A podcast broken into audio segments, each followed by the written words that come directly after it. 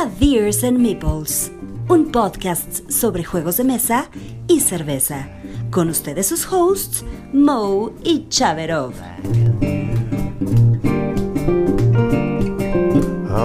Gonna outside. Just Hola, ¿qué tal? Bienvenidos a este su capítulo nuevo, Mariachi y Machaca en Constantinopla. Amigo, por favor, antes de que la gente eh, diga que qué pasa aquí, explícanos el título. Ah, pues como todos los títulos que hemos puesto, este, tienen que ver con la presentación de todo el programa. Entonces, este título es porque las cervezas que traemos y por el juego de la semana. Buenísimo, buenísimo. Muy bien, pues este programa nos espera algo muy, muy padre porque que tomamos, vienen noticias que hemos jugado, preguntas con Chabrov, el juego de la semana, más allá de los juegos con Mo y los comentarios, esta es una nueva sección, eh, los comentarios en redes. Entonces pasamos a nuestra siguiente sección. When I'm dreaming, at least that's how it seems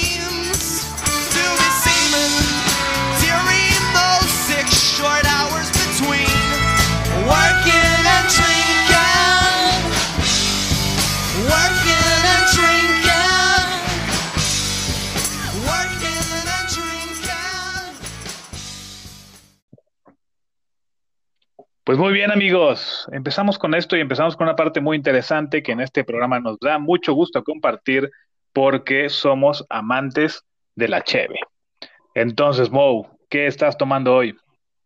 Bueno, pues hoy estoy tomando una cerveza de nuestros amigos regios que se llama Ocho Reales. Es una tipo ale, eh, colores rojizos y tiene una particularidad. Ocho Reales se distingue por que fabrican su cerveza solamente con cuatro, con cuatro eh, ingredientes, ¿no? Los cuatro ingredientes principales que se necesitan para eh, elaborar una cerveza y aparte es libre de gluten, es una cerveza muy sana.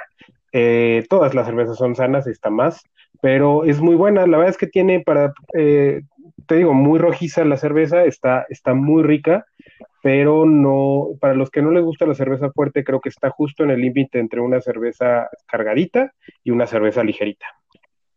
Bien. Oye, amigos, dicen por ahí que de, que de la vista nace el amor. Cuando tú te sirves esta cheve, ¿se ve bien? ¿Te inspira? ¿Te motiva a probarla? ¿Sabes qué? Me sorprendió mucho porque la, la, la botellita es oscura, la botellita es oscura, entonces no alcanzas a ver este el contenido, ¿no? Y una vez que la sirves en el vaso, tiene un rojo intenso, o sea, tiene rojo, rojo. Yo sí la veo, sí, sí se me antoja cañón, ¿eh? Bien, buenísimo. Estupendo, qué bueno. Pues mira, yo te voy a compartir, yo estoy tomando una stout. Tú sabes que yo soy un poquito más fan de las stouts.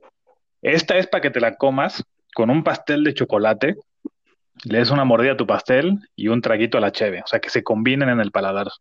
Y es una Minerva Stout. Eh, Minerva, que es una empresa mexicana de ahí de Jalisco. Esta cheve pues trae 6 grados de alcohol, eh, un color muy oscuro. De hecho, eh, pues la botella es toda negra, la etiqueta es negra, ¿no? Hasta eh, se ve elegante, ¿no? La presentación. Y son 355 milímetros de un sabor intenso a cacao y café, amigo. Si no lo has tienes que intentarlo. Ah, pues sí se me antoja. Mira, la verdad es que yo también adoro las stout. He intentado variar un poquito mi, mi abanico porque conozco muchas stout, pero ahorita esta ale no me está defraudando, ¿eh? Es, es- al igual que tú, este, disfruto de la stout. Y esta yo creo que te va a gustar porque si te gusta, eh, te deja ese sabor amargo al final, la, la 8 reales, que por cierto no dije, es, es 5% de alcohol y este hecha en Monterrey, ¿no? Eh, pero pues muy bien, creo que son dos muy buenas opciones para el menú que traemos hoy, ¿no? ¿Cómo ves? Por supuesto. Entonces, pues vamos a darle lo que sigue, amigo. Vámonos.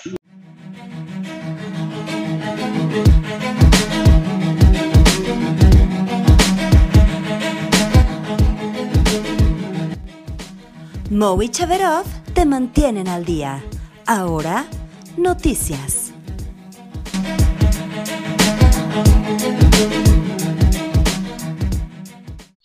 Pues mira, yo traigo algo muy sencillito, amigo. Eh, hay un juego de mesa que se llama Root, eh, que es un, es un juego de guerra, aunque tiene unos animalitos ahí muy curiosos, muy bonitos. Tiene este, unos pajaritos, unos gatos, un mapachito que parecían muy inofensivos, pero es un juego de guerra, ¿no?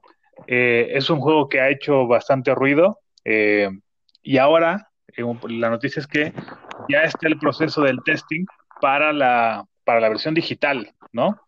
Entonces estoy seguro que eh, pues ya muchos de los juegos que, que hemos mencionado y que quizá ya tenemos en nuestra colección ya también están pasando eh, a la versión digital, ¿no? Incluso hoy, el que vamos a platicar hoy de juego de la semana ya está en digital. Entonces me parece que el universo se está ampliando para los juegos de mesa y Root en digital estoy seguro que va a ser una cosa que llame muchísimo la atención. Sí, de hecho, este, y vi la noticia y se me, se me hace que es una muy buena opción para jugarlo en línea. Sí, así es, correcto. Bueno, pues yo traigo por ahí una, una nueva noticia también que es este del mundo digital. Para todos aquellos amantes del Wingspan, hay una, una aplicación que yo me acabo de enterar, está padrísima. Es una aplicación que se llama Wingsong. Y esta aplicación, eh, y es de esas noticias como en el de forma, ¿no? De increíble pero cierto, pero es una aplicación hecho por fans de, de- del juego, en donde tú puedes, la- bajas la aplicación y al momento de abrirla, te abre, te abre un escáner. Entonces, si tú tienes el juego de Wingspan, sacas las tarjetas del juego y las escaneas y se tarda unos segundos. Estuvimos jugando Karen y yo un rato este, con esta aplicación porque las escaneas y puedes escuchar el canto del ave que estás escaneando. No, ¿en serio? Está padrísimo. La verdad es que no tiene ninguna utilidad como tal, pero la verdad es que está genial porque lo dejas ahí y canta el ave. O sea, padrísimo, padrísimo. Se la recomiendo porque te vas a pasar unos 10 minutos increíbles.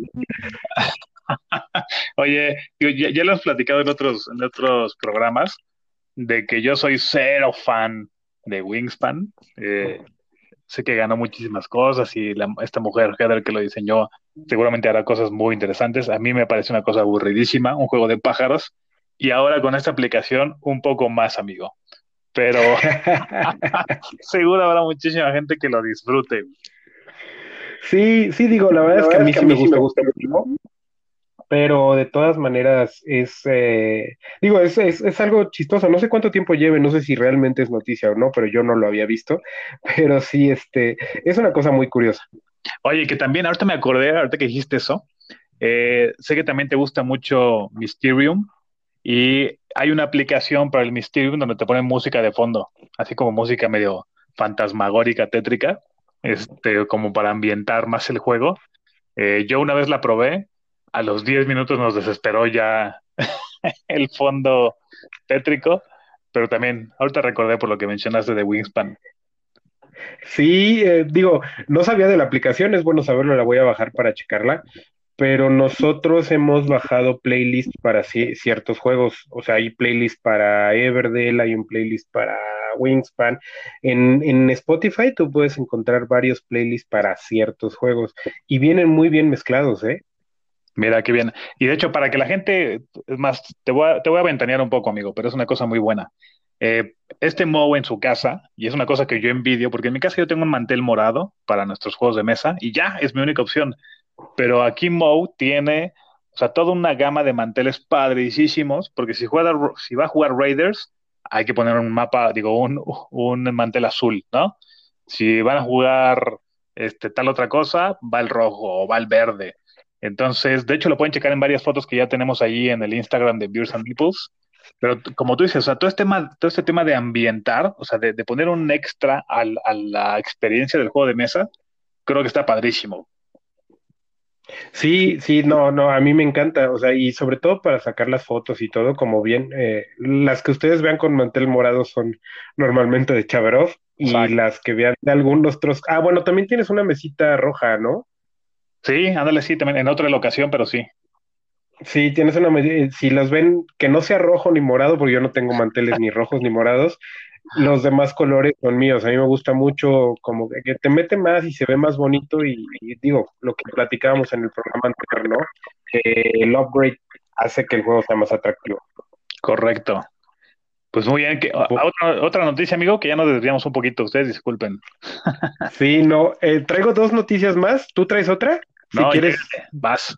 Ok, primero que nada, hay uno que ya publicamos ahí en nuestras redes. Eh, como habíamos visto, bueno, la verdad es que la situación en la que estamos con el COVID, muchas de las empresas están sufriendo mucho, ha habido recortes y ha habido cosas así, pero en el mundo de los juegos esto no pasó, ¿no? Eh, para Catán y la gente de Cosmos, y sobre todo yo creo que también con Devir, no lo sé, pero por lo menos Cosmos, este, en vez de haber bajado sus ventas, subieron más del 144% en los últimos cinco meses, o sea, de que empezó la pandemia para acá. No sé qué opinas. Pues es que yo creo que la, o sea, la gente se estaba picando los ojos en sus casas, ¿no? Y entonces fue así de, pues vamos, ¿qué hacemos? Este, y a comprar juegos de mesa, lo cual me parece sensacional. Sí, o sea, tuvo un auge tremendo en general el hobby en cuanto a ventas, pero con Catán, o sea, imagínate que estás vendiendo 10 pesos y de repente estás vendiendo 240 de un día para otro, ¿no? Está impresionante eso.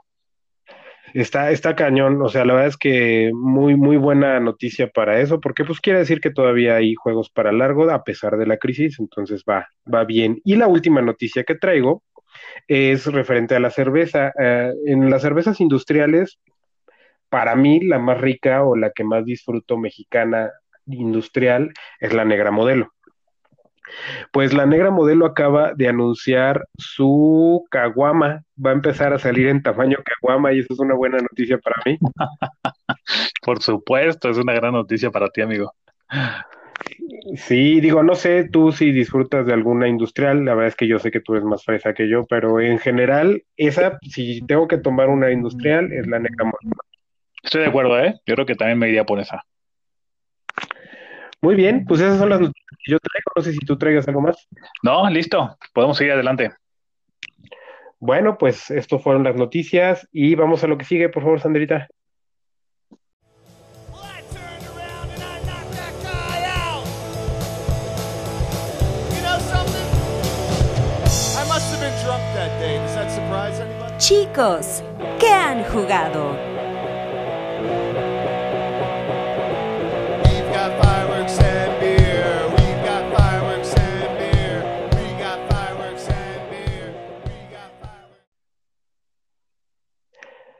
Ok, vamos a la etapa jovial, a la etapa jovial de este juego. Eh, pues, ¿qué has jugado, Chabrov? Cuéntanos.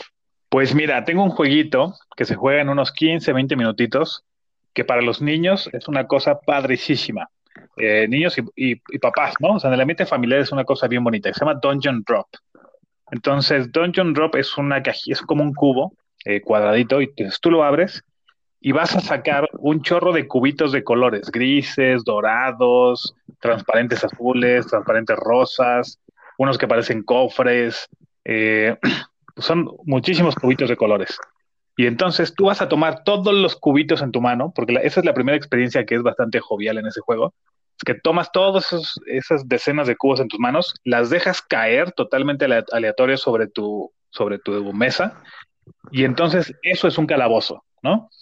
Y está padrísimo porque todos los cubitos grises eh, son pilares de un calabozo. Y lo que tú tienes que hacer, eh, tú al inicio del juego recibes un personaje y un arma. Eh, hay muchísimos personajes y muchas armas, de manera que la rejugabilidad es padricísima, que te dan poderes especiales, ¿no? Y entonces tú lo único que tienes que hacer en tu turno es elegir tres pilares, digamos que tres, trazar un triángulo y te llevas todo lo que está dentro. O sea, lo que queremos es, es pues saquear ese calabozo y llevarnos pues todas las recompensas posibles. Eh, cada quien tendrá tres oportunidades de hacer esto, porque cada ronda se van metiendo más cubitos al calabozo eh, y ya está, ¿no? Es una cosa muy sencilla. Para los niños es bien padre porque pues ellos tienen que visualizar ese triangulito, ¿no? Uniendo tres puntos. Y tienen que tomar la decisión de, oye, ¿en qué triangulito hay más cosas? Mi personaje le gustan más los lingotes de oro que las gemas, entonces tengo que buscar oros. Eh, y ya está. Entonces, es, es como un juego de mesa juguete, ¿no? Eh, entonces, Dungeon Drop, 15 minutitos, súper fácil de jugar. eh, es una gran opción, amigo. Sí, fíjate que desde que me lo platicaste la otra vez, a mí me llamó mucho la atención, yo no lo he jugado, Eh, he visto las fotos que subiste ahí a Instagram y todo, y, la verdad es que me llama mucho la atención por la mecánica, a mí me gusta mucho que la dosis de suerte sea al inicio y a partir de ahí planes, que es como yo entiendo este juego, ¿no? O sea, la, dosis de, randomness va a ser al principio, y luego de ahí tú tienes que planear, ¿no? Y eso se me hace muy interesante. Sí, exactamente, está padrísimo. Y fíjate, es que es impresionante, es una cosa bien boba, pero esa, esa, esa sensación inicial de crear el calabozo es lo que más nos gusta en mi casa, ¿no? Esa explosión de cubitos y ver cómo quedan eh, es sensacional. Oye, ¿y no hay, no, no te ha pasado el manchado que quiere desde hasta arriba tirar todos los cubitos para que todo quede desparramado? Pues mira, ahí le vamos calando. Realmente este solo lo hemos jugado con mi esposa y mi hija, y ya ahora sí ya tenemos bien medida la distancia para que no sea una explosión nuclear y que tampoco quede muy, muy pequeñito el calabozo, ¿no? Sí, yo creo que esa es la idea, ¿no? Como que quede en término medio, pero también ha de ser muy divertido cuando te queda la explosión, ¿no? Sí, claro, exactamente. Y luego tienes que hacer la vista de águila para ver si un cubito quedó dentro de uno de los cuartos o no. Está bien divertido. Oye, ¿y para cuántos es? ¿Para cuántos jugadores? Ah, pues mira, este es para de una, de uno a cuatro jugadores, porque trae su versión solo, el solo mod.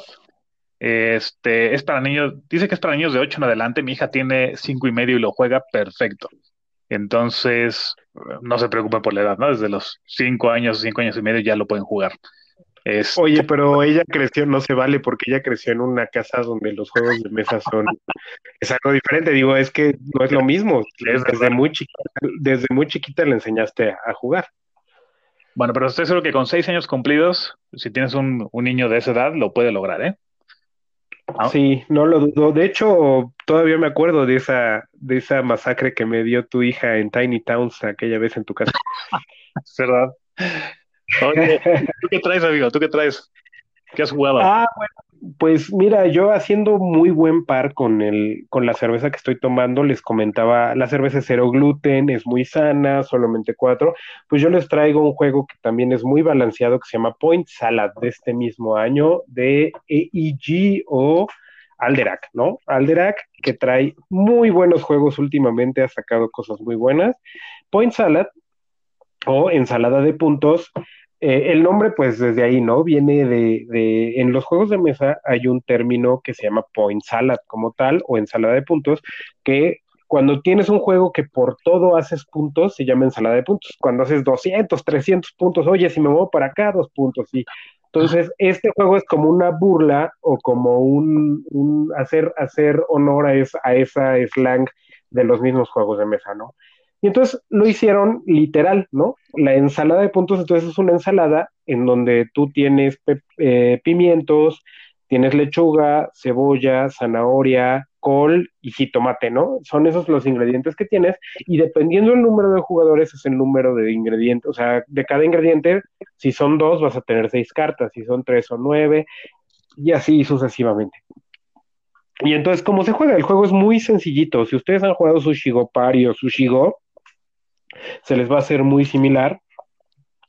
Eh, la descripción dice draft de cartas, para mí no es así, no es un draft, más bien es como un menú en donde tú tomas las cartas, o sea, realmente nunca le vas a pasar una carta a nadie más. Entonces, por ahí la, la definición en la BGG se me hace un poquito ambigua porque no, literal, no es un draft, pero eh, como lo vas a hacer es que vas a acomodar las tres cartas, o sea, las cartas están impresas de dos lados, de un lado es un vegetal y del otro lado es un objetivo. Entonces tú en tu turno lo que puedes hacer es o tomar una carta de objetivo o tomar dos vegetales. La, lo chistoso es que como acción gratis tú puedes voltear el objetivo hacia el vegetal, pero nunca al revés. Entonces, lo que está padre de este juego es que los objetivos van cambiando. Hay objetivos que te dicen, oye, por cada tomate vas a tener dos puntos. O por cada combinación de cebolla, pimiento y col vas a tener ocho puntos. Por cada completo, set completo que hagas. Ah, pero por cada lechuga que tengas menos dos. Entonces tú vas a ir haciendo tus objetivos del juego. Cada quien va a tener un objetivo según lo que vaya agarrando en la mesa, lo cual lo hace súper divertido porque todo es abierto. Entonces, tú puedes ver que el de allá está buscando tomates y nada más por joder, puedes agarrarlo y quitárselo, ¿no? Sabiendo que hay un cierto número limitado de cartas. Entonces, es, es un juego muy versátil porque si ya ves en un punto que no vas a lograr ninguno de tus objetivos, los puedes convertir a vegetales para que no te resten, ¿no? Muy divertido, lo puedes explicar a cualquier persona. Yo lo jugué con mi mamá, con mi hermana, lo he jugado y, y muy divertido el juego, ¿eh? Muy, muy ameno. Buenísimo. Oye, este, ¿en, en cuánto tiempo aprendes a jugarlo? No, en cinco minutos, o sea, no más, realmente es más fácil que un uno. A mi punto de vista es muy, muy fácil, de verdad, ¿eh? Eh, o sea, real- es que tu, tu, tu turno se, se, se reduce a dos cosas, o tomas dos vegetales o tomas un objetivo y se va rellenando. Y el juego se acaba cuando se acaben todas las cartas, al final se, y la puntuación es súper sencilla. No necesitas saber nada de juegos para poder este, jugar este. Bien, buenísimo. Oye, ¿y con cuántos jugadores es la mejor versión? Mira, yo lo he jugado de cuatro, de cinco y de dos. De cuatro, de cinco y de dos, yo creo que la más divertida ha sido de cinco. Supongo que la de seis va a ser también muy divertida porque al final le vas agregando más vegetales y en lo que da toda la vuelta te pueden robar muchas cosas. Eh, yo creo que a mi punto de vista entre cinco y seis debe de ser lo más divertido. Pero eso no quita que de dos sea también muy divertido, nada más que se hace muy cortito de dos jugadores.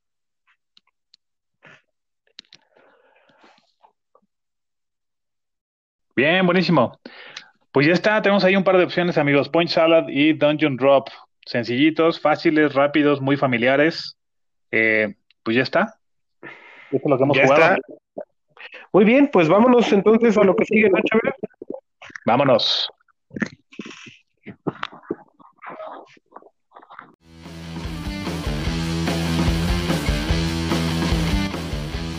¿Listos? Preguntas con Chaverov. Cerveza, beer, cerveza, beer. Aquí está.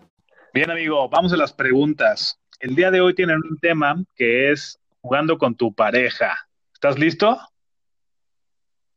Estoy muy listo, amigo. Sale. Número uno, dinos un juego de cuatro o más jugadores que se juegue muy bien de dos jugadores. Un juego de cuatro o más jugadores que se juegue muy bien de dos jugadores. Ah, Century Spice Road. ¿Ok? Me Cuéntanos, encanta. eh, en, ya, ya hablamos de él mucho en otro capítulo, pero es que el Century a cualquier conteo es padrísimo. La verdad es que te da una sensación de que completas cosas y de que hay una verdadera lucha por, por ganar, ¿no? Y la verdad es que ese, ese me llena mucho de dos o más jugadores. Bien, buenísimo. Eso fue, esa fue para calentar, ¿eh? Para que, te- para que agarras confianza, amigo. Número dos. Dime un juego que puede generar fricciones con tu pareja. Es algo que puede acabar mal. Uy, yo creo que King of Tokyo, ¿eh? Sí, eso nunca lo he jugado. ¿Nunca has jugado King of Tokyo? No te, no te lo recomiendo. O sea, la verdad es que aparte de que no es un excelente juego de dos, pero si estás de a tres, el tema es que siempre le vas a estar tirando a alguien. Y si una vez se te ocurre tirarle a alguien y, y que no es el adecuado, puedes tener problemas. Ah, mira, buenísimo. Y además, King of Tokyo tiene ya como muchísimas expansiones y versiones y cosas, ¿no? Eh, mira, la, la, eh, acaba de salir la versión Dark, pero realmente lo que hay muchos son personajes adicionales y los power-ups, que por cierto, eh, yo he querido hacerme, sacaron una edición especial para México de Quetzalcoatl. Ok, mira, hay, hay un Quetzalcoatl que es el monstruo, ¿no? O sea, en vez de que seas The King o que seas cualquiera de los personajes que trae King of Tokyo, puedes ser eh, Quetzalcoatl, pero hay muchos otros, está Nubis, hay muchas ediciones y lo más importante de, de King of Tokyo son los power-ups, porque hacen unos pequeños cambios a las, a las reglas que lo hacen más interesante. ok. Ah, mira, buenísimo, buen dato, buen dato. Pregunta número cuatro, pregunta número cuatro. A ver, dime un juego que no debes de jugar con dos jugadores. O sea, que su versión de dos no es sensacional. De dos jugadores, oh, y que sea de más, ¿no? Supongo. ¿Mandé, perdón? O sea, que tengas la opción de más jugadores, pero que de dos no sea su mejor versión. Exactamente, correcto. Pues Alhambra, ¿no? Alhambra es la, la, la ver- es como lo habíamos platicado que tal vez en algún otro programa, Alhambra tiene una versión de dos jugadores en la que tienes que andarle dando mantenimiento a un tercer jugador que es como la inteligencia artificial. Entonces eso es muy molesto. Inte- inteligencia artificial alias el dummy player, ¿no? Sí, como dummy player, inteligencia artificial, llámale como sea, pero sí, si hay un jugador adicional que se mantiene solo, no es molesto, pero si le tienes que dar mantenimiento muy cañón, eh, ya se vuelve como complicado, ¿no? Sí, porque además estás, es como jugar eh, por uno y medio, ¿no? O sea, juegas por ti y también ayúdale al dummy. Sí, y eso hace que normalmente el que vaya a ser el dummy ponga menos atención a su, a su juego. Claro. Yo creo que de esta pregunta, yo el primero que me, me vino a la mente es Catán, ¿no?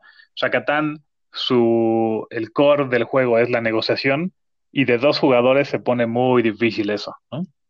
Oye, pero el juego no trae juego, no trae reglas para dos, ¿no? De hecho, la caja dice de tres a cuatro, ¿a poco se puede dos?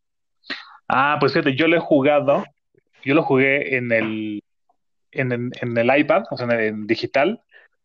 Lo llegué a jugar de dos, este, se puede, ¿eh? Ah, sí sabía que había unas reglas ahí en el- la BGG. Oficialmente, Catán es de tres o cuatro jugadores, pero no sabía, o sea, digo, yo no he bajado ni descargado las reglas de dos porque por lo mismo que tú dices, ¿no? O sea, la negociación se mata. O Eso sea, es si somos nada más dos, entonces está cañón. Así es, no lo hagan.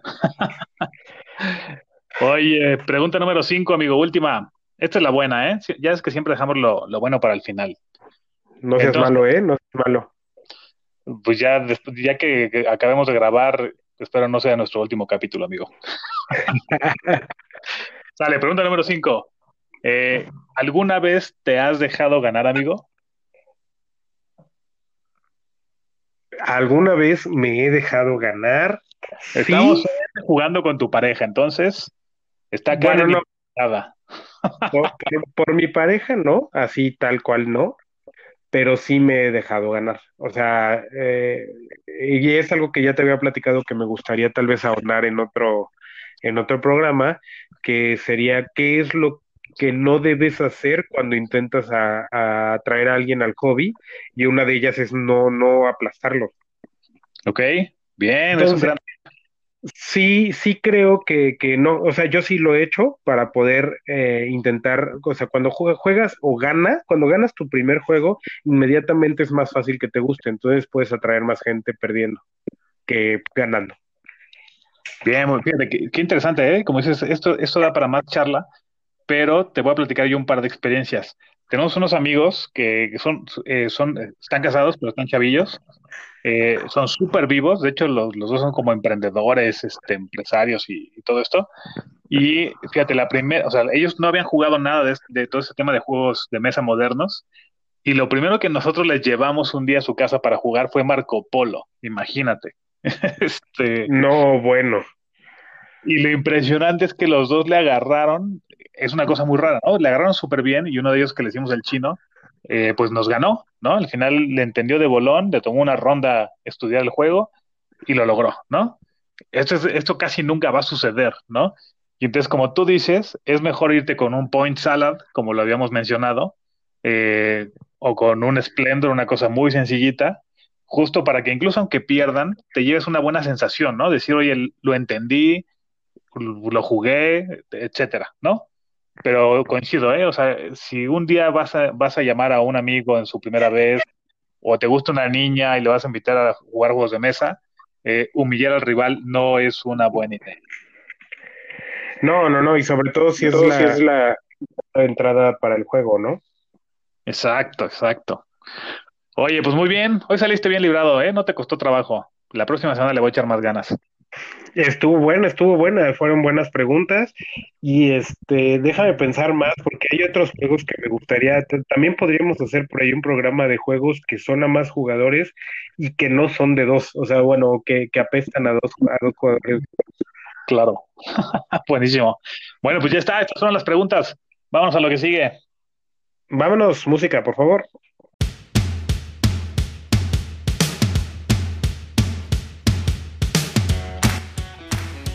Juego de la semana.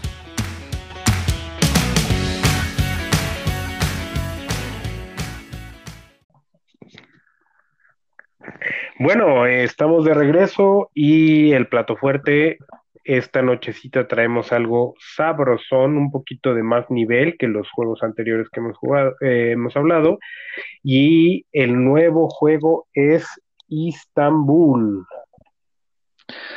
Híjole, ¿por dónde empezamos, amigo? Porque es, es una joya este juego. De- es un juegazo. Empiézale tú, vas. Bueno, pues les voy a dar aquí este, pues no sé, vamos a empezar como siempre, pues con la, con la ficha técnica, ¿cómo ves, amigo? Sí, perfecto. Bueno, pues Istanbul, primero que nada, y al igual que, que Point Salad, es un juego también de Alderac, eh, que por cierto ha estado empujando muy fuerte aquí en México, ha sacado como que mucha publicidad, ahí vi por, eh, eh, van a rifar con jugador casual juegos y con la matatena, y bueno, traen muchas cosas, pero bueno, el juego, la ficha técnica es, eh, está rankeado en 7.6 en la Board Game Geek, es de 2 a 5 jugadores, de 40 a 60 minutos, edades de 10 añitos o más, un peso de 2.59 de 5. El diseñador es Rodiger Dorn, artistas Andreas Resch y Hans Georg Schneider. Y tiene una mecánica principal, pues llamada Mancala, Modular Board, eh, Network and Root Building, Grid Movement, Dice Rolling y contratos. Eh, trae muchas mecánicas. Este es catalogado como un juego de estrategia, económico y bueno, pues esa es como la ficha técnica. Ok. Eh, y bueno, si quieres, empezamos a platicar un poquito cómo, de qué se trata, ¿no? O sea, Estambul es un, eh, pues, es un lugar en Turquía donde eh, es todo como un mercado, ¿no? Y el objetivo del juego es, dependiendo del número de jugadores, eh, con- ser el primero en conseguir cierto número de rubíes. Eh, me parece que son seis o cinco, dependiendo del número de jugadores, ¿no? Y entonces estos rubíes, pues tú los vas a conseguir como en un mercado, pagándolos en efectivo, eh, intercambiándolos por mercancía, eh, haciéndote unos upgrades de tu, de tu carreta que tienes. Es decir, hay varias formas de hacerte de estos, pues de estos rubíes. Y como funciona el tablero, son 16 eh, rectangulitos, son 16 locaciones eh, que se ponen al azar, ¿no?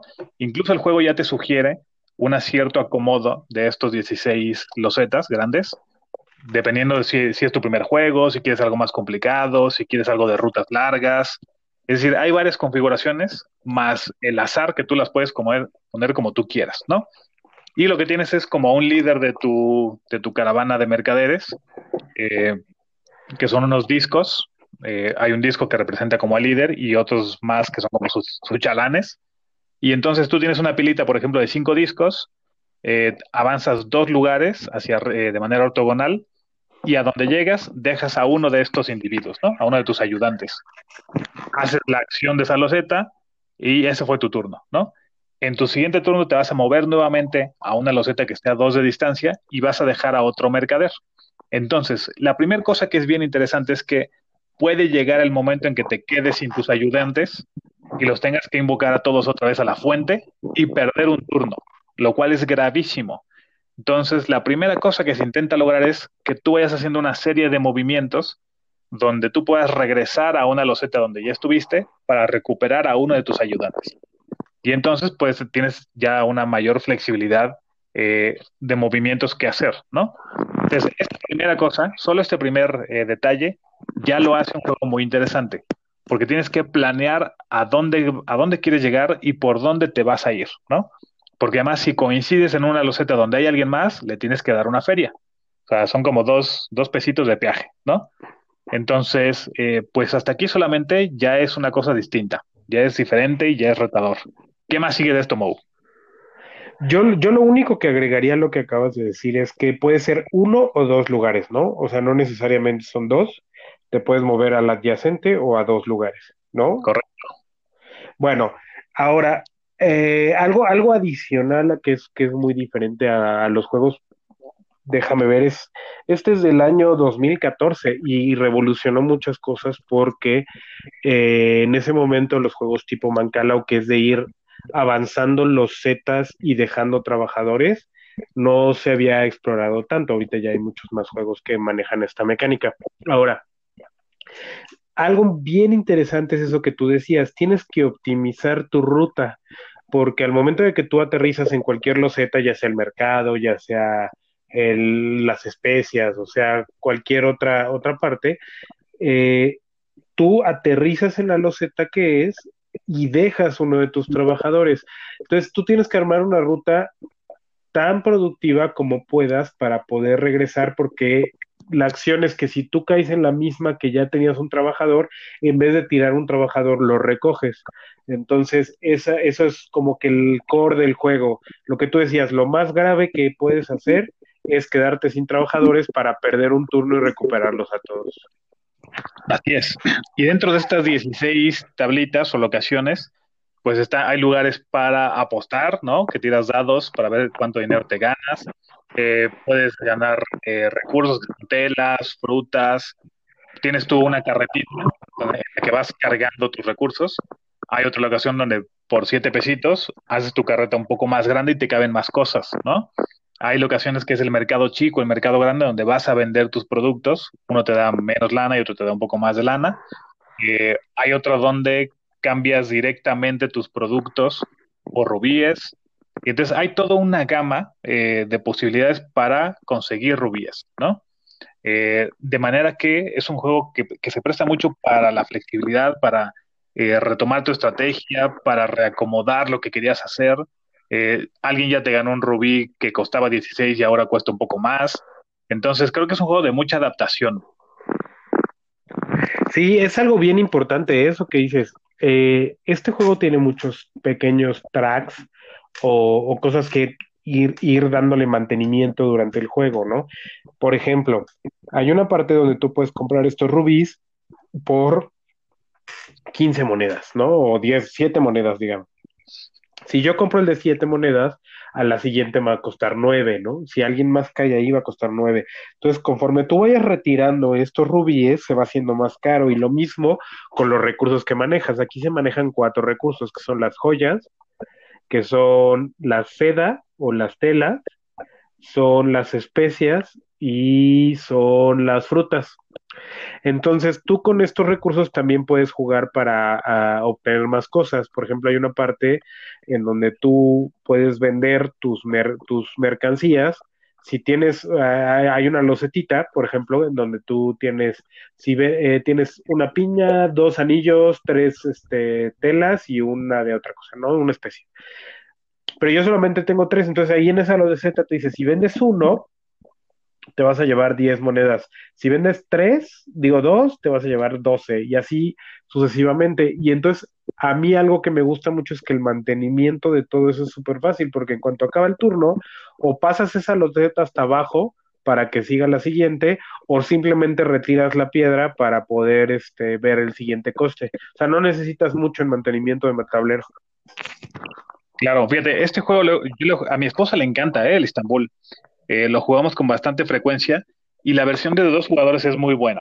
Eh, lo que decíamos hace ratito, tu ejemplo de la Alhambra, aquí lo único que va a ocurrir con dos jugadores es que hay como mercaderes, pues de otros, o sea, hay más mercaderes, que son los dummy players, que simplemente se colocan al azar sobre las tablillas y si tú llegas a una tablilla donde está uno, tienes que pagar dos pesos y ese, y ese mercader se mueve. Y ya, ¿no?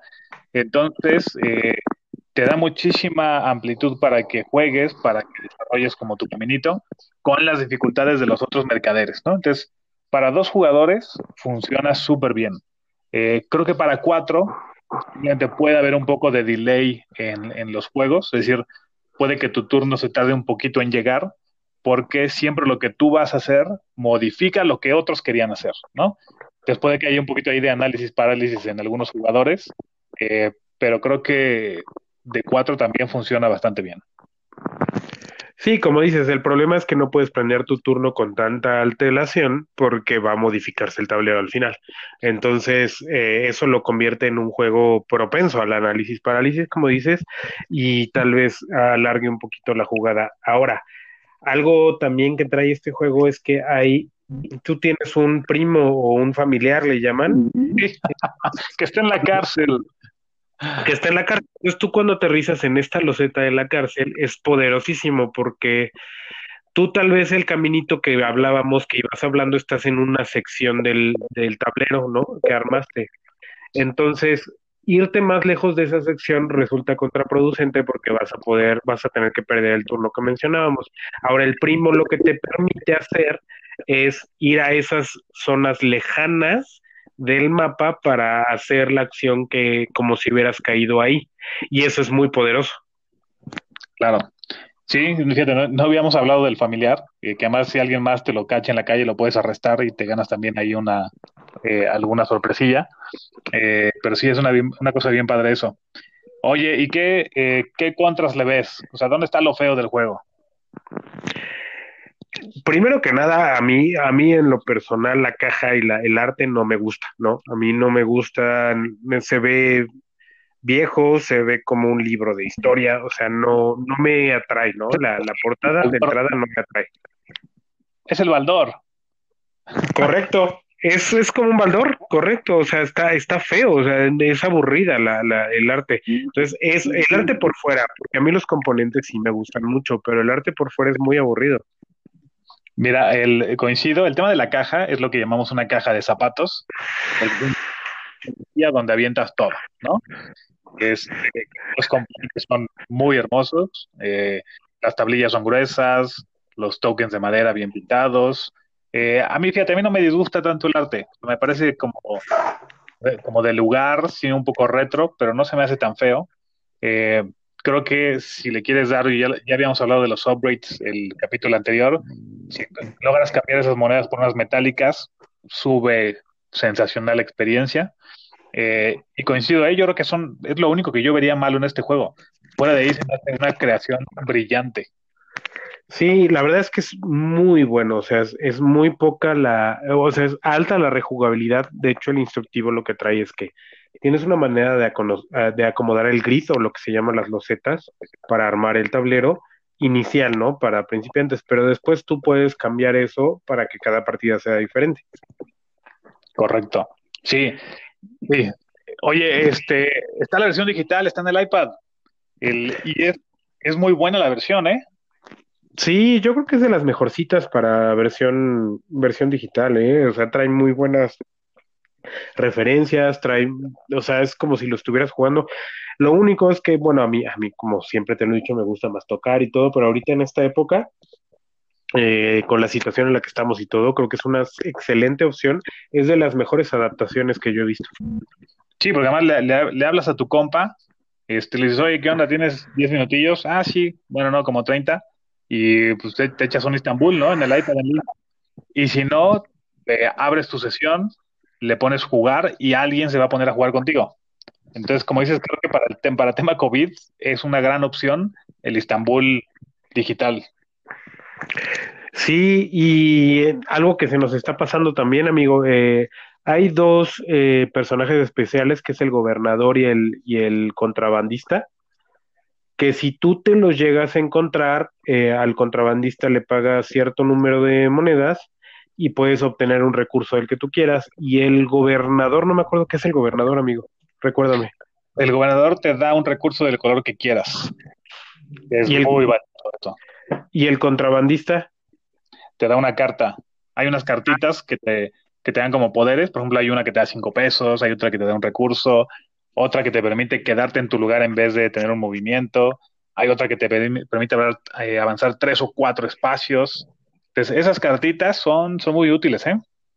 Ahora, de, de los componentes, como decíamos, a mí los rubíes, que son los que tengo, los, co- bueno, las, las gemitas rojas que tienes que, que juntar, se me hace de los componentes más padres que yo he visto en los juegos. A mí me gustan mucho esas gemitas. Están padricísimas. ¿Me Oye, decías, amigo? Sí. Este juego trae dos expansiones. Eh, Yo solo he jugado la de las cartas, que hay como, tienes que entregar unos correos, unas cartas de un lugar a otro. Eh, no he jugado la expansión del café, pero al menos la primera que te menciono no le suma nada al juego, ¿eh? O sea, te suma que tengas que entregar cartas y otras cosas, pero me parece que el juego base es de estos juegos de mesa que no necesitan nada más, ¿no? Eh, que cualquier cosa que le agregues, eh, sueles echarle un poquito más de sal a la comida y ya no te sabe tan bien. No sé qué opinas tú. Mira, yo la verdad es que no he jugado ninguna de las expansiones, pero el juego por sí solo se me hace completísimo. Es de esos que no partieron a la mitad para poderle aventar las expansiones, sino que las expansiones salieron nada más por agregarle cosas. Y entonces eh, lo hace un juego muy completo solo. Yo la verdad no creo que necesite nada. De hecho, hay una versión Big Box, ¿no? Sí, que trae todo. Que ya trae Y opciones. La verdad es que no creo que lo necesite. Digo, me gustaría ver qué traen, porque no lo he jugado, pero tan, tan no lo necesita que ni siquiera lo he buscado, ¿no? O sea, no, no he buscado ni, ni jugarlas ni nada, porque la verdad es que la versión solita es muy completa, muy satisfactoria y, no necesita más. Yo creo que si le, si lo complicas un poquito más, creo que ya se puede volver un poco fastidioso, tal vez. Sí, que, que por ejemplo tú tienes un juego como Champions of Midgard que dices quiero más, ¿no? Denme una expansión. Este, y no pasa eso con Istanbul, como tú dices. Sí, sí, sí, por ejemplo, no sé, el, el Architects of the West Kingdom en mi caso, ¿no? O sea, es un juegazo solo, pero dices quiero más, ¿no? Y en el Istanbul no te deja esa sensación de quiero más, sino, güey, qué buena partida, ¿no? Sí, es como, es como, o sea, ya me eché mis, mis cuatro tacos de chamorro, mi cheve, ya estoy bien, ¿no? No me dé nada más. Sí, sí, sí, sí, realmente muy bien. A mí, a mí, la verdad es que se me hace un juego así solito, súper recomendable. Yo creo que solamente si de verdad eh, tienes una, un- una fijación o algo con este juego, creo que sería recomendable la expansión, pero en mi punto de vista no es necesaria. Correcto. Pues muy bien, ¿algo más de este juegazo, amigo?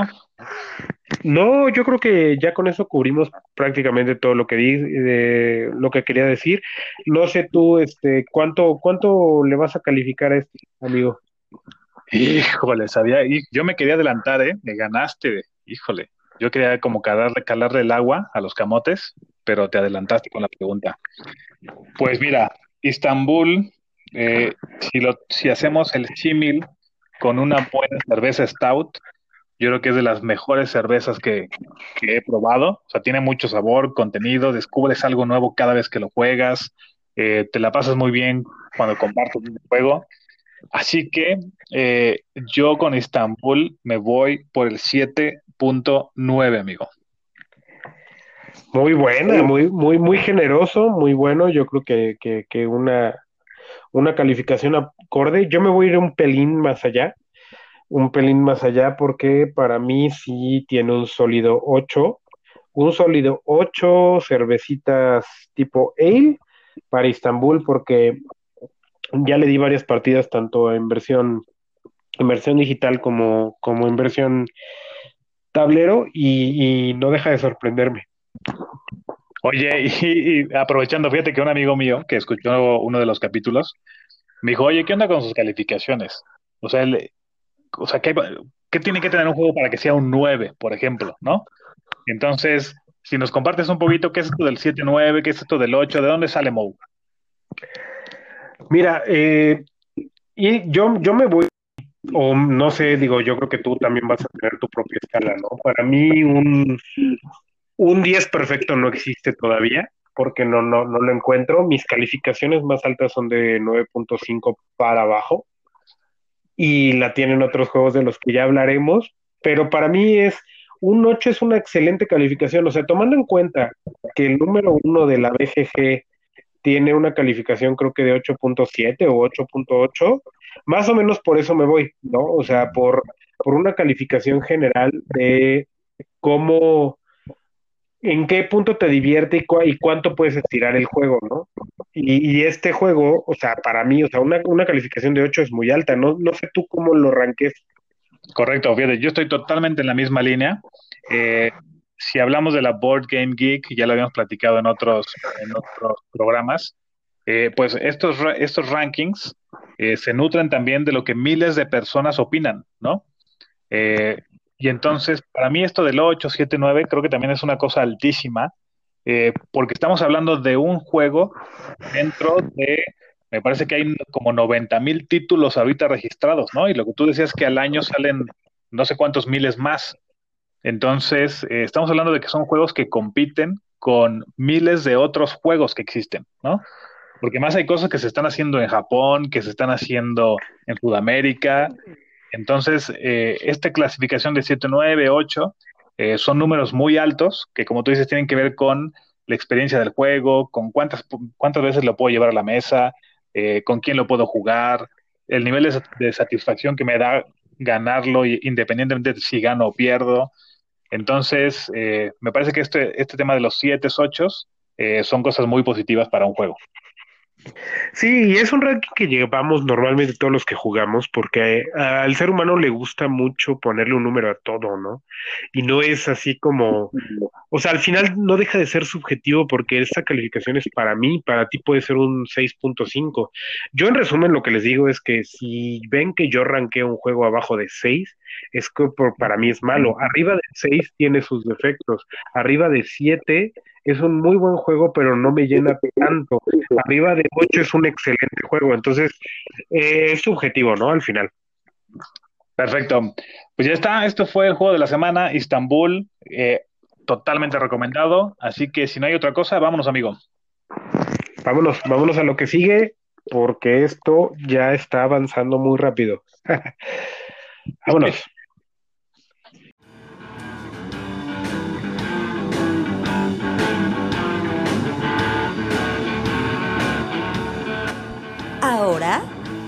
Va más allá de los juegos.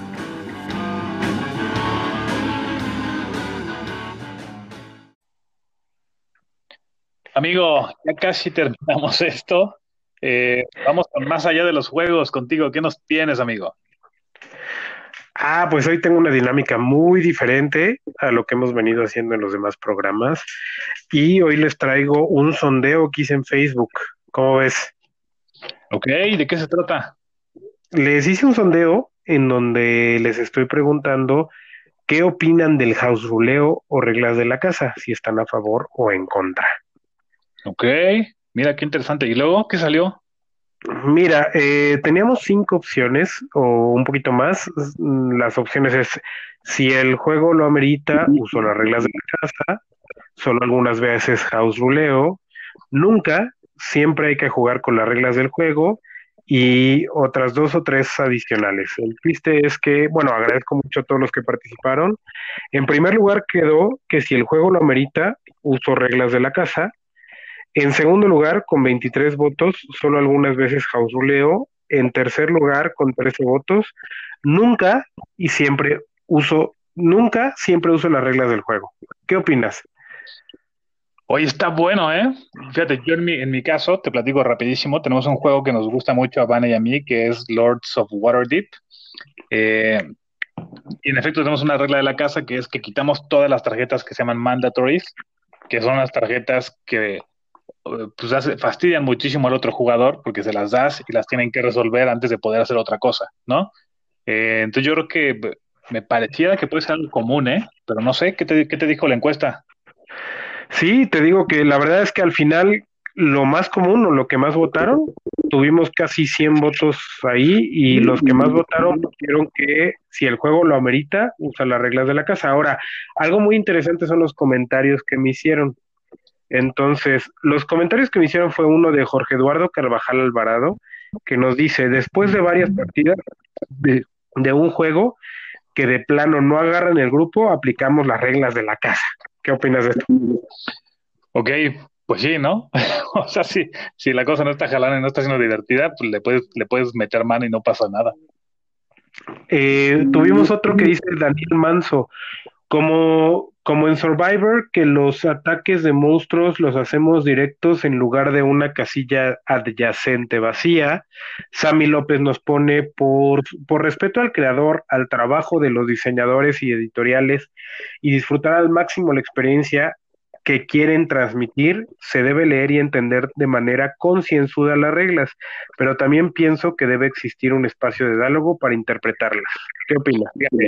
Yo me acuerdo muchísimo, yo soy diseñador gráfico, me acuerdo muchísimo que un maestro alguna vez en clase nos dijo, no porque algo esté impreso y publicado, está bien hecho, ¿no? Creo que puede ser algo similar. O sea, no porque un juego de mesa esté ya en una tienda, en un aparador, significa que está terminado o perfecto o que fue, eh, fue probado lo suficiente, ¿no? Eh, por ejemplo, me acuerdo muchísimo ahorita de un juego que se llama Whistle Mountain o Whistle Stop. Whistle Stop. Es un juego de trenecitos, ¿no? Eh, buenísimo el juego, pero eh, tenía muchos gaps en el reglamento, ¿no? Que más tarde actualizaron, ¿no? Con el FAQ y con un suplemento de, de reglas. Eh, pero insisto, o sea, no por algo, no porque tú ya tengas un juego en la mesa, es, va a ser seguro que está perfecto, ¿no? Yo creo que puede haber de repente errores humanos en un juego de mesa. Sí, y también cabe mencionar que no siempre todos los juegos llevan ese trabajo concienzudo como de hacer todos los testings necesarios para que salga, ¿no? Entonces Correcto. puede ser mejorable. Así es, correcto. También tenemos otro mensaje de Manuel Silva Velázquez que dice, ejemplo, en Ticket to Ride, los, si los jugadores son muy novatos como mi papá y mi mamá, en lugar de darles tres cartas al inicio, les doy a todos solo una carta de ocho a todos. Y con esto, y, con solo eso, se hace la explicación mucho más fácil. Ya que alguien completó su primera ruta, ya les explico la acción a tomar carta y puntuación final del juego. Cosas de esas hago todo el tiempo. ¿Tú para explicar haces algún cambio? No, fíjate, eh, digo, me parece una cosa bien bonita lo que hace esta, esta persona que te contactó. Es como muy amable, ¿no? O sea, hacerlo súper fácil para todos, eh, hacia dónde tienen que ir, cómo comenzar, incluso que el, que el inicio sea quizá todavía más fácil para que eches a andar la maquinaria. Eh, pero yo no, eh, yo siempre, la verdad es que todos los inicios de juego jamás he cambiado una regla de, del setup. Bueno, ya eh, digo, tenemos muchos más, pero hay uno que quiero agradecerle a Malca Debray que nos escribe, en Magic se sacan de la manga las clasificaciones como 2.0, Extended y luego les da por banear sus propias cartas. En Mage Knight el reglamento decía que el juego podía ser modificado al gusto de los jugadores. En Warhammer Fantasy había 3 kilos de fax que eran reglas cambiantes cada dos o tres años. Eh, dicho esto, y después de ver el kilo de fax de Wingspan, mención honorífica la respuesta de quitar las cartas si las sientes muy poderosas. Eh, hay montones de juegos que creo que es obligatorio cambiar para disfrutarlo. Al final, eh, tus juegos, tus reglas, ¿no? No sé, ¿qué opinas? Sí, por ejemplo, hay un juego, hay un gran juego que se llama Coimbra, que tiene dos cartas en particular que en efecto son mucho más potentes que el resto, ¿no? Entonces, ahorita que, mencionas esto, también en casa quitamos esas dos cartas. Sí, o sea, creo que sí, o sea, está, está balanceada la respuesta. Yo creo que la que quedó en primer lugar para mí es de las más correctas. Mira que hay uno, es Lalo Jordán, nos dice, por algo se hacen testeos y muchos. Al modificar el juego modificas el equilibrio ya probado, o sea, rompes un juego. Les dejo este meme que me pasa todo el tiempo, dejo ahí un meme que se los voy a compartir más adelante, pero este es un fiel defensor de las reglas como están, Ort- Ortodoxo. Ortodoxo, ortodoxo. Yo creo que hay de todo, ¿no? Digo, al final a mí también me gusta modificar cuando las reglas son demasiado hostiles o pueden llegar a, a lastimar a ciertas eh, sensibilidades, creo que sí se pueden atenuar, ¿no? Claro, sí, estoy de acuerdo. El, y fíjate, yo creo que este, este, este, este fenómeno de que haya que tener que cambiar cosas, me parece que puede ser más frecuente en editoriales nuevas, ¿no? Pero si tú lo ves en, o sea, en Yellow, Renegade, eh, Z-Man Games, Days of Wonder, por decir algunas, me parece que no pasa esto, ¿no? Ya son editoriales con muchísima experiencia, eh, que creo que le meten muchas más horas de playtesting a los juegos. Sí, claro, y sobre todo también cuando hablas ya de, de diseñadores con renombre, ¿no? O sea, si hablas de un Itzia, de un Fed, de, de, de, de todos, todos los que ya tienen una carrera, de un Lacerda y todo, pues yo creo que los testeos ya se los tienen bien manejados, ¿no? Sí, coincido totalmente. Pues muy bien, Pues oye, está interesantísimo esto que hiciste. Sí, pues estuvo muchas gracias a todos los que participaron, tuvimos mucha participación y, y bueno, pues esto fue más allá de los juegos con Mo. Perfecto, vámonos, vámonos. Vamos a lo que sigue.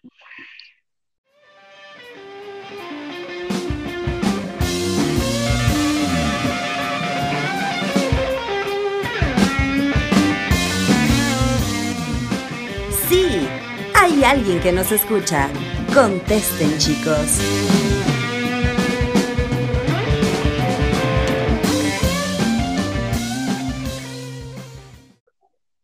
Bueno, muchachos, estamos ya recta final. Vamos con comentarios de redes sociales, amigos y cualquier otra cosa. Si no te importa, empiezo yo, amigo. Eh, Dale. El día de hoy nos hizo favor de pues hacer un poco de ruido de, de nuestro podcast. Alejandra tiene su canal eh, de Jugando Ando, tiene un, tiene su canal de YouTube, tiene su Instagram, una chica lindísima que hace una labor padrísima eh, compartiendo pues el amor por los juegos de mesa. Entonces, muchísimas gracias Alejandra que hoy nos echó una manita. Ah, pues muchas gracias, Alejandra. Sí, he seguido su canal, sé que este por ahí eh, tiene muy, muy, es muy activa en Instagram y ella tiene mucha relación con, con este Oliver de la Parra, jugador casual que hablamos el programa pasado. Manejan muchas cosas juntos y, y te digo que ahí traen entre los dos un- una rifa interesante. Bueno, yo de mi lado traigo, pues nos comentó una, el agradecimiento de la mención y todo, más bien gracias a ella por habernos prestado el, el nombre y mandando el, el- el mensaje. Nos mencionaron por ahí también en Fuera del Tablero, con su muy particular manera de, de mandar saludos, ¿no? Sí, es correcto. Sabes que eh, sí, buenísima onda estos tipos. Sí, y también traemos ahí comentarios, Asterión Libre nos, nos ha estado siguiendo, eh, todo el mundo, ah, ya estamos en iVoox, ahorita, ahorita en el cierre lo comentamos, pero este, ya estamos en iVoox o iVoox, como quieran llamarle, y, y hemos tenido pues recomendaciones de cerveza, eh, por ahí también una, un par de menciones de, de, personas que etiquetaste en Instagram, ¿no? De, bueno, más bien de, de editoriales. Sí, fíjate, eh, de hecho hoy también sacamos para AEG, eh, hay un tag, eh, ya hemos tenido menciones de Tasty Minstrel, entonces sí, la verdad es que hay mucha gente bien buena, bien buena onda allá afuera. Y pues como siempre, pues allá, eh, muchas gracias a toda la familia y amigos que nos han estado ahí siguiendo y, y dando muy buenas vibras. Escríbanos, escríbanos, porque este, pues para que hablemos de los temas que ustedes nos dicen, de qué, qué juegos les gustaría que, de, de lo que habláramos y todo. Por ahí este Cristian nos mandó un, un mensajito de qué tal nos había parecido el Point Salad. Pues ya ahí está la respuesta, ¿no, Cristian? Y vayan al dragón, ahí es mi punto de reunión con Chaverope, ¿ah? Así es, oye, y ya replicaron un post tuyo en Instagram, ¿eh? Los de 8 reales. Ah, mira, ahorita lo checo, lo posteé hace un ratito. Muy bien, pues un saludo a Ocho Reales, excelente chelea, ¿eh? Sí se las recomiendo, me gustó mucho para ser tan ligerita, muy buen sabor. Bueno, pues ya está, ¿algo más de comentarios de redes, amigo? Mm, yo creo que sí nos han de faltar, pero pues una disculpa, no, no, no, luego no nos acordamos de todo, pero muchas gracias a todos y si no los mencionamos ahorita, los mencionamos en el que sigue. Perfecto, pues ya está, vámonos a cerrar esto ya, vámonos. Vámonos, cerrando, cerrando, bye. Vámonos para lo que sigue.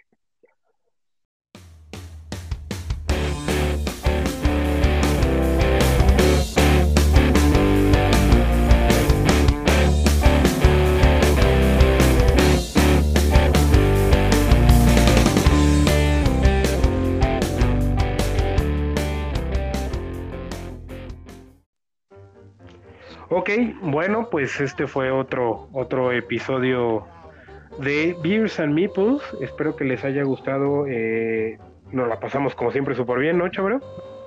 Sí, buenísimo, es un gusto. Eh, y pues a través de nuestras redes sociales, el correo, Facebook, Instagram, pues díganos de qué quieren que hablemos, ¿no? Ya hoy uno de, eh, por ahí una persona nos dijo que quiere que cotorremos sobre Seven Wonders, eh, que ya viene una remasterización del arte. Entonces, nosotros felices de atender lo que ustedes quieran escuchar.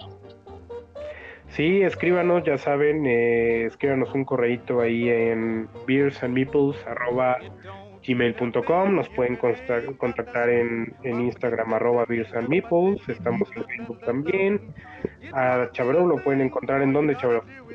Dado Amarillo eh, en Instagram o de chaverob.gmail.com, pero eh, la verdad es que a través de Beers and Meeples ahí está todo. Muy bien, entonces pues los dejo, los dejamos ya con esto. Aquí estuvo Mo Vázquez y Chabrov. Y pues escuchen rock, tomen cerveza y jueguen muchos juegos. Hasta luego. Adiós.